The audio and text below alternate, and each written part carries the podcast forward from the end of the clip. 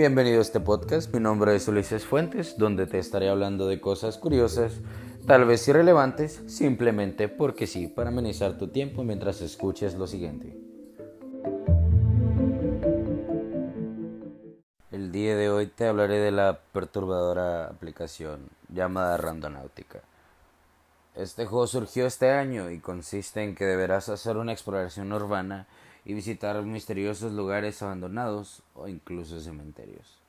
La aplicación está disponible en la Play Store y App Store e incluso una versión beta en computadora. Para entrar al juego deberás descargarlo en tu celular. Al ingresar se te pedirá que contestes unas preguntas de rutina, pero lo más importante que permitas dar tu ubicación actual. Posteriormente se te preguntará que elijas entre cuatro opciones de las que ellos cuentan que es que lo que buscas, una anomalía, un atractor, un vacío o alguna situación paranormal. Todas de estas te dejarán con más dudas que respuestas sobre lo que se aproxima. Cabe destacar que Randonáutica también posee una página web. Al ingresar te aparece un mensaje extraño, elige tu propia aventura, explora el mundo que no sabías que existía. Pero ¿qué ocurre en Randonáutica? Como se mencionó previamente, la aplicación consiste en que los usuarios puedan visitar una localización al azar donde podrían ocurrir hechos insólitos, extraños o incluso divertidos. Sin embargo, un hecho que también ha perturbado mucho es que Randonáutica utiliza un búho como parte de su logo, debido a muchos exploradores afirmaron que se encontraron con al menos un búho en su recorrido. Por eso no es lo más extraño. A continuación te relataremos algunas de las vivencias que se han recolectado gracias a esta aplicación. Uno de ellos es un escalofriante hallazgo.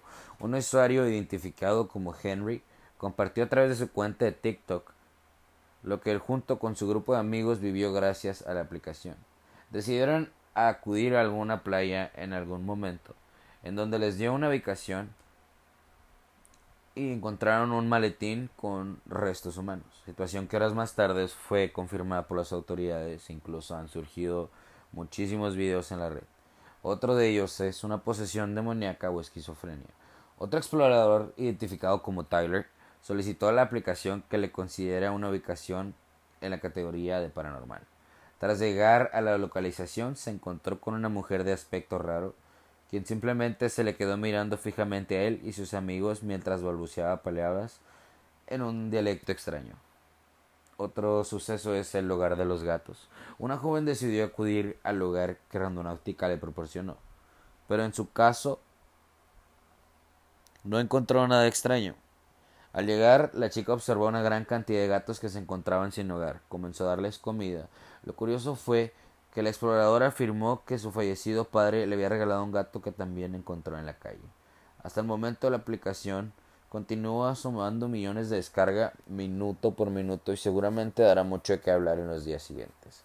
Cabe resaltar que cosas extrañas están en este mundo, nos rodean, lo cual soy creyente, pero como usuario en la web y como consumidor dentro de las redes sociales, aplicaciones y sobre todo en las tiendas de aplicaciones es tu responsabilidad como cliente qué clase de aplicaciones consumes y sobre todo siempre tratar de actuar bajo tu propio riesgo.